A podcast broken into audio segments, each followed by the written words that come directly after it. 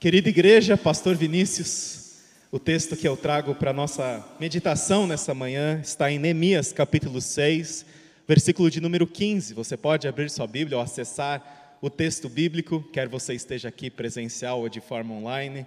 Neemias, capítulo 6, verso de número 15, o título da mensagem desta manhã é Um Ministério Relevante. O muro ficou pronto no 25º dia de Elul, ou seja, agosto, setembro, em 52 dias. Que o Senhor aplique a sua palavra em nossos corações. Neemias vai na condição de governador da Judéia, nomeado pelo rei persa Artaxerxes I, para Jerusalém. Neemias obtém uma licença do rei de 12 anos para que, como governador, ele retorne para Jerusalém, a cidade dos seus antepassados, com uma missão ousada e com uma missão difícil a missão de reconstruir os muros da cidade de Jerusalém.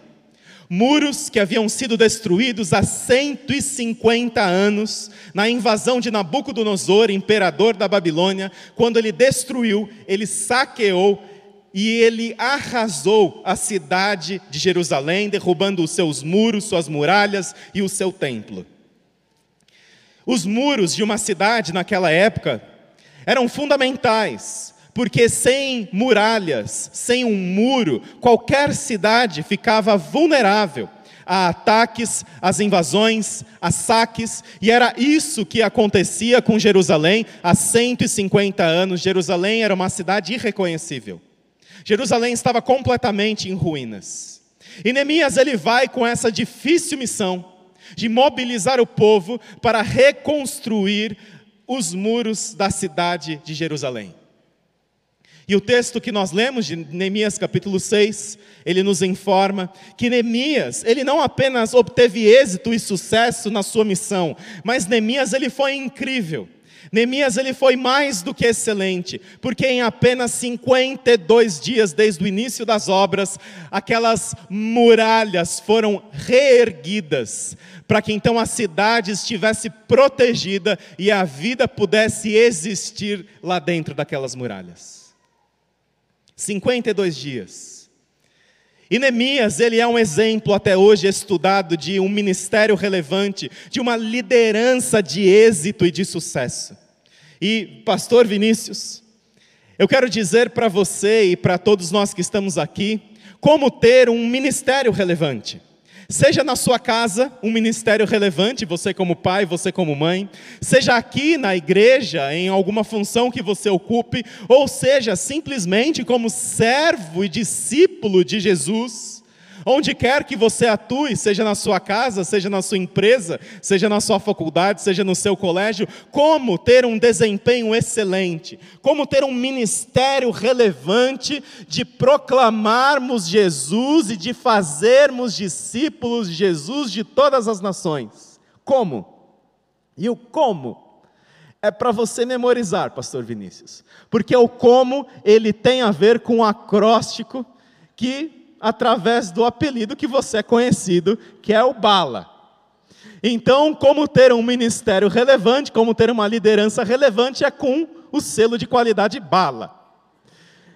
Para que você memorize, para que você guarde no seu coração. E o B, Bala, é o B de base. Quando você lembrar de B, além de lembrar do Bala para orar por ele, você vai lembrar de base. E qual é a base de um ministério de êxito, um ministério relevante, seja na nossa casa, seja um ministério pastoral, seja um ministério como servo de Jesus? Qual é a base? A base, pastor Vinícius, que nós vemos de Neemias, a base era a oração. Neemias é alguém que se dedica plenamente à oração. Nós lemos em Neemias capítulo 1, quando Anani, ele chega para contar para Neemias, enquanto Neemias ainda era copeiro do rei Artaxerxes, Anani, um dos irmãos de Neemias, diz: Aqueles que sobreviveram ao cativeiro da Babilônia e estão lá na província, Jerusalém, passam por grande sofrimento e humilhação. O muro de Jerusalém foi derrubado e suas portas foram destruídas pelo fogo.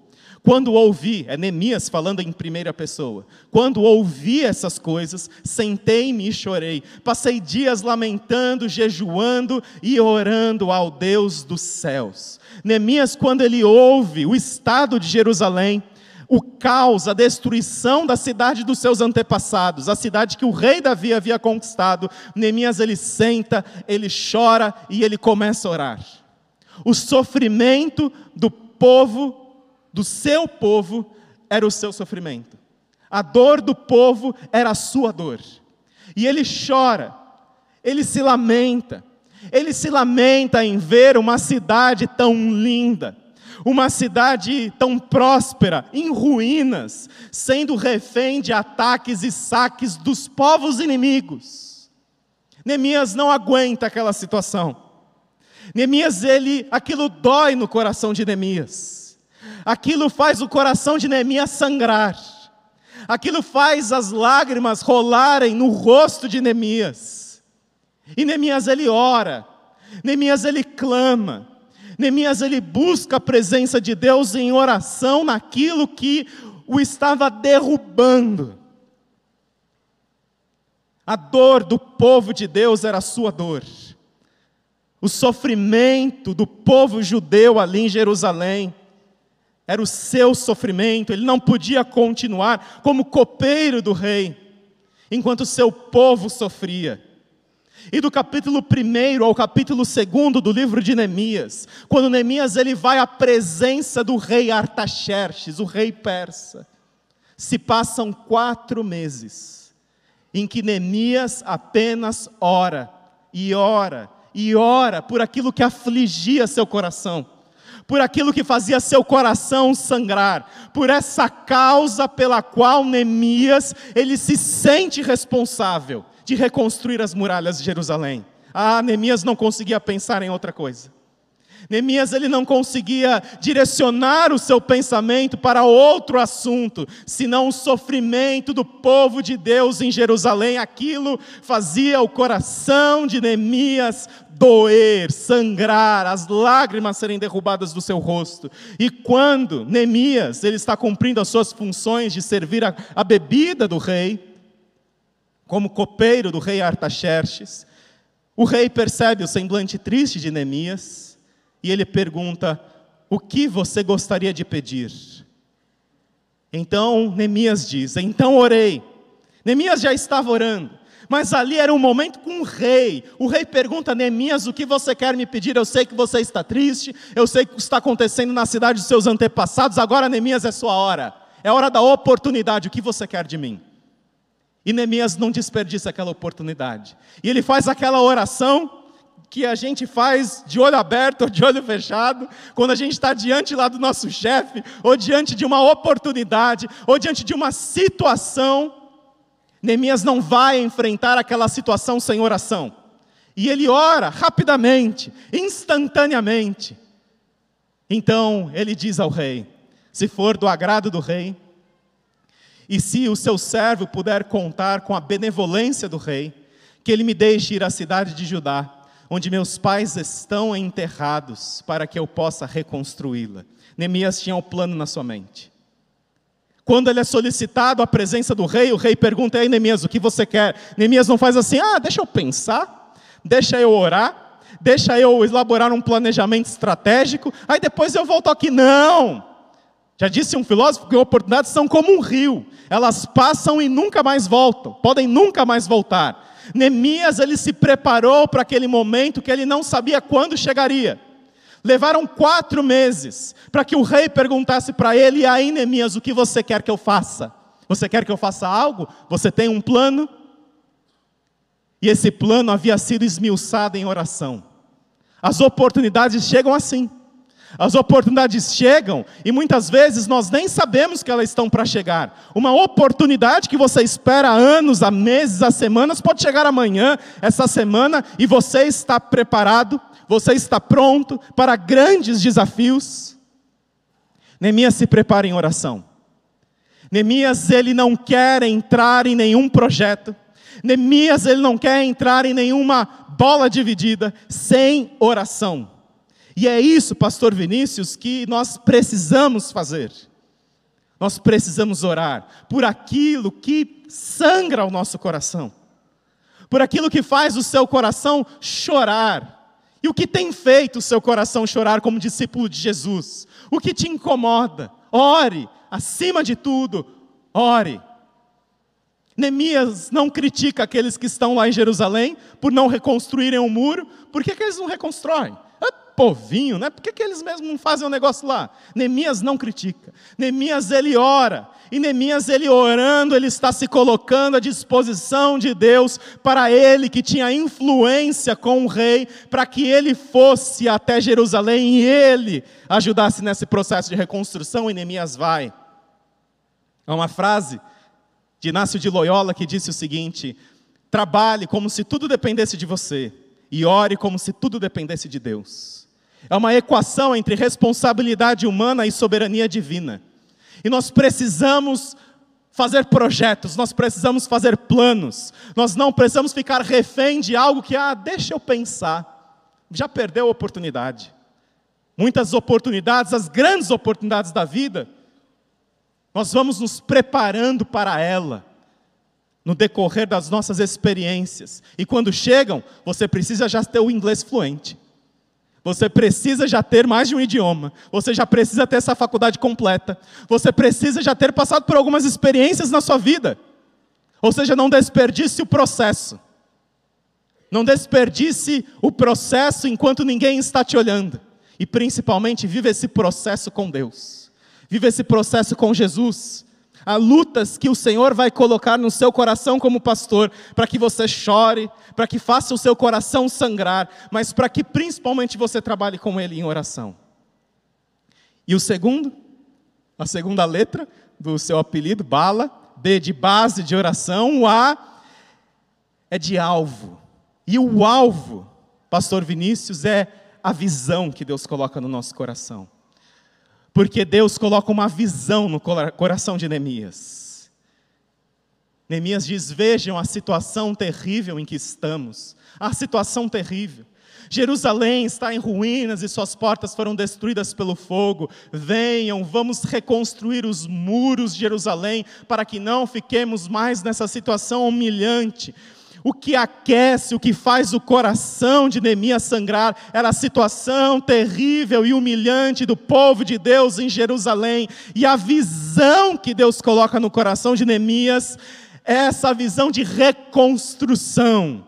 E a visão sempre olha para o futuro.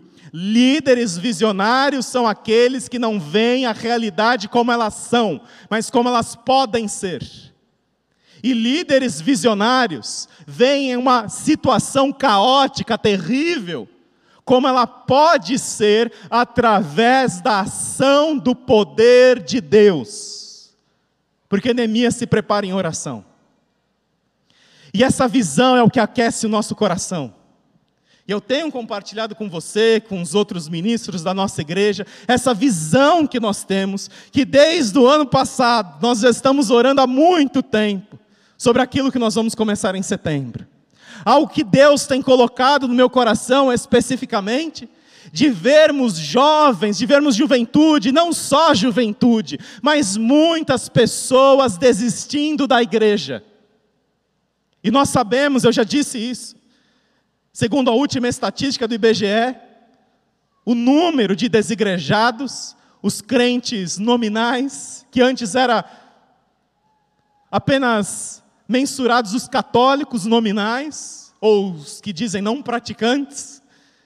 Os evangélicos nominais hoje, eles são, se fossem uma denominação organizada, eles são a segunda maior denominação do nosso país, atrás apenas das, das Assembleias de Deus, já são maiores do que os batistas. Em 2032, sociólogos da religião dizem que o número de desigrejados vai ser igual ao número de todas as denominações somadas. E na fatia dos desigrejados estão a juventude.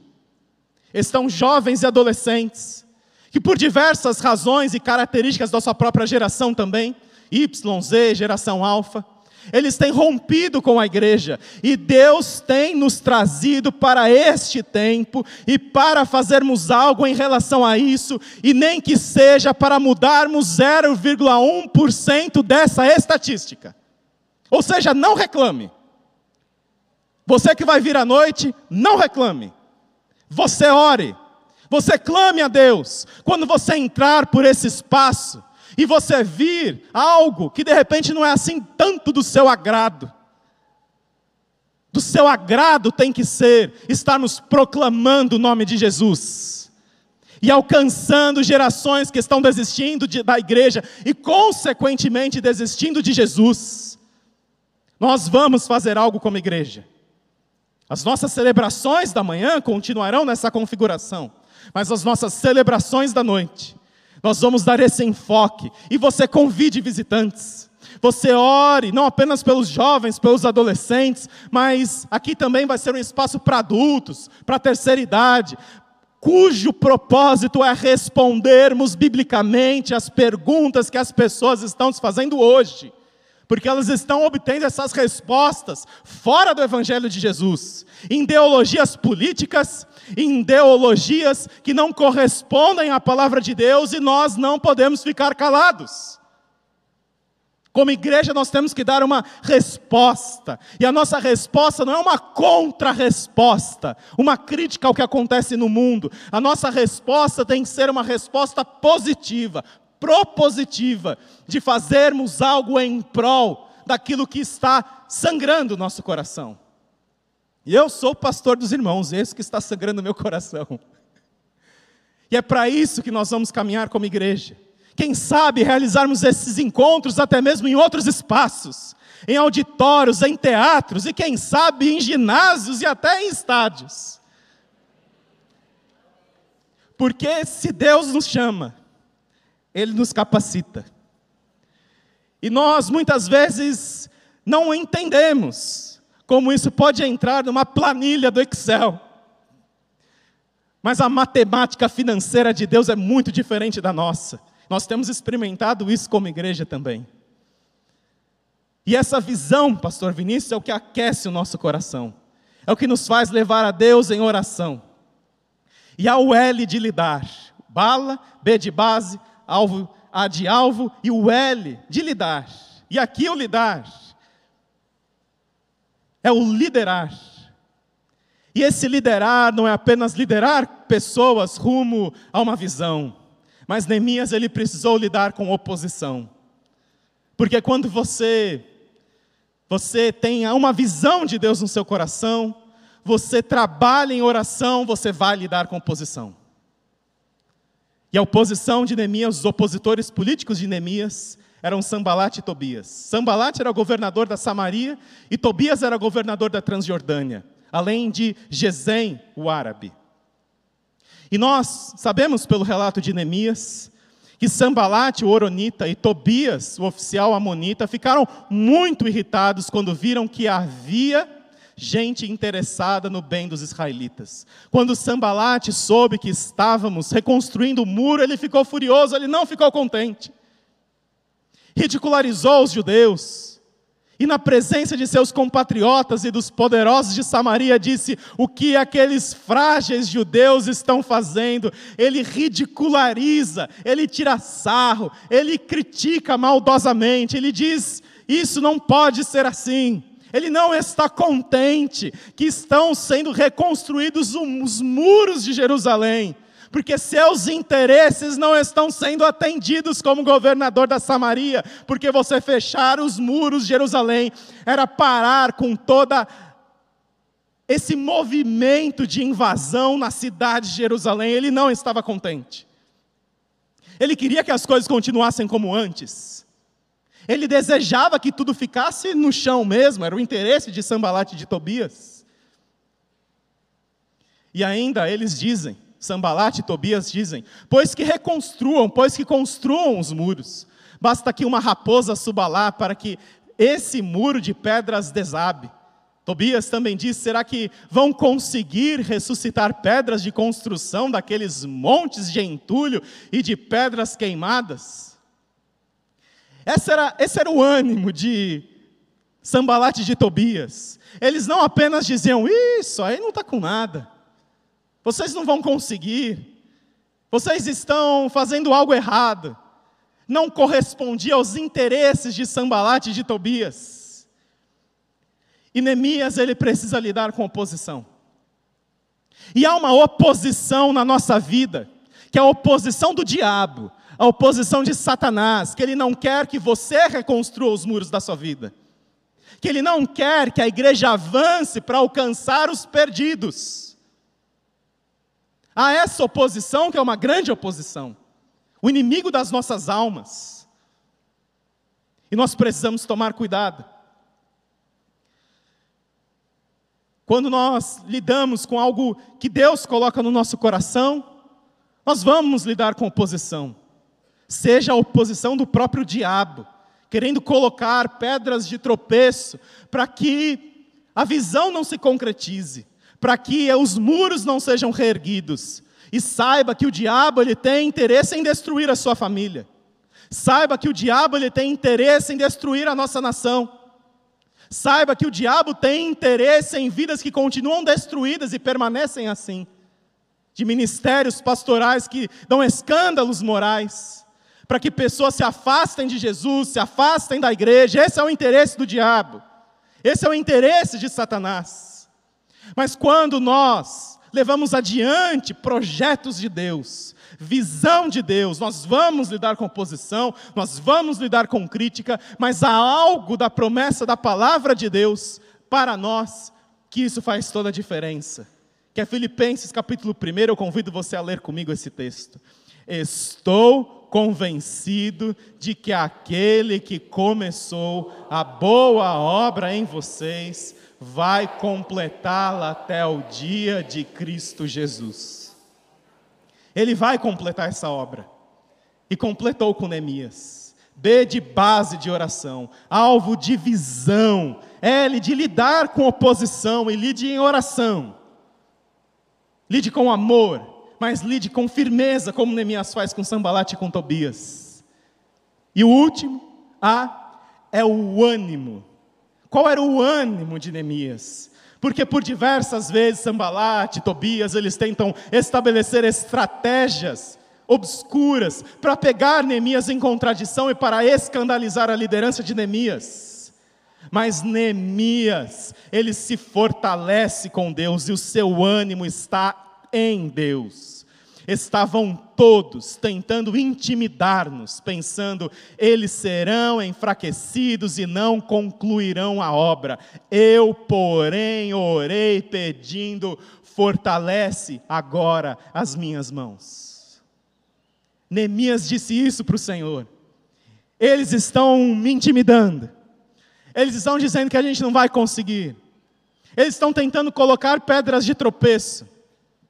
Mas Neemias ele se fortalece com Deus em oração.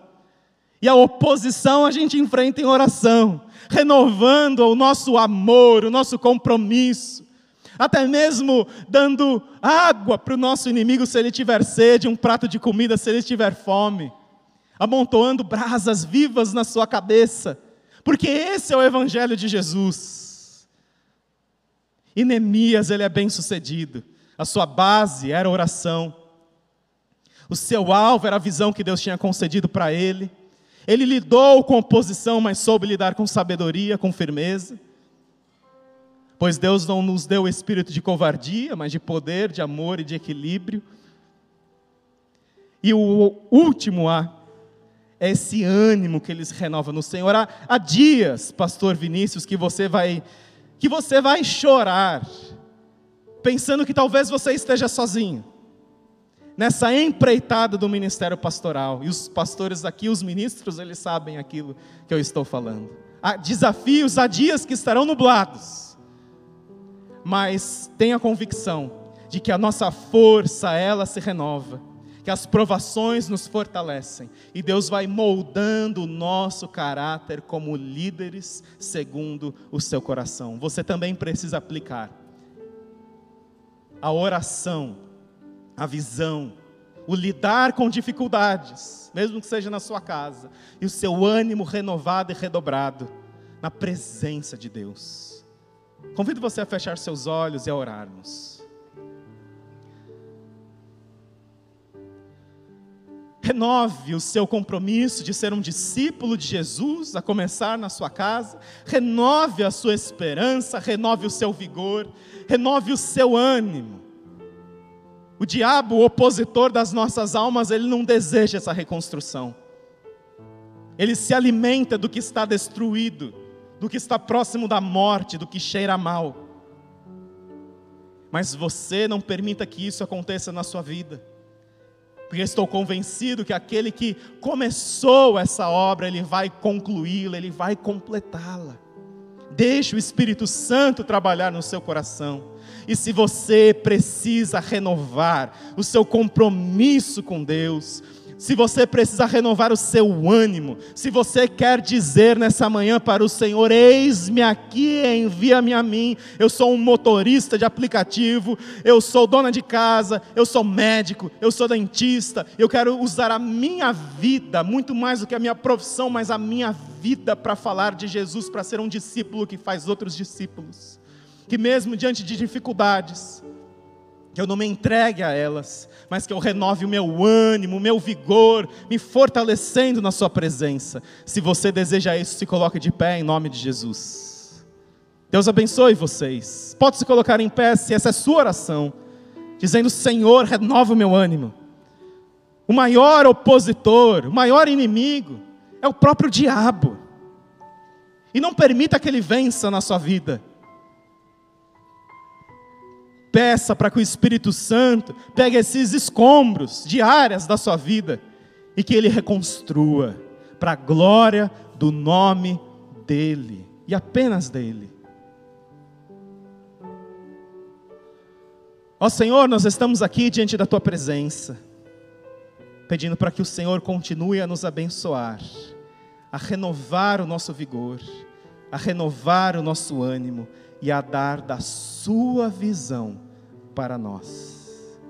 Para que nós possamos, como discípulos de Jesus, como igreja, como corpo de Cristo, cumprir o teu chamado para abraçarmos e respondermos desafios que o Senhor tem colocado nos nossos corações.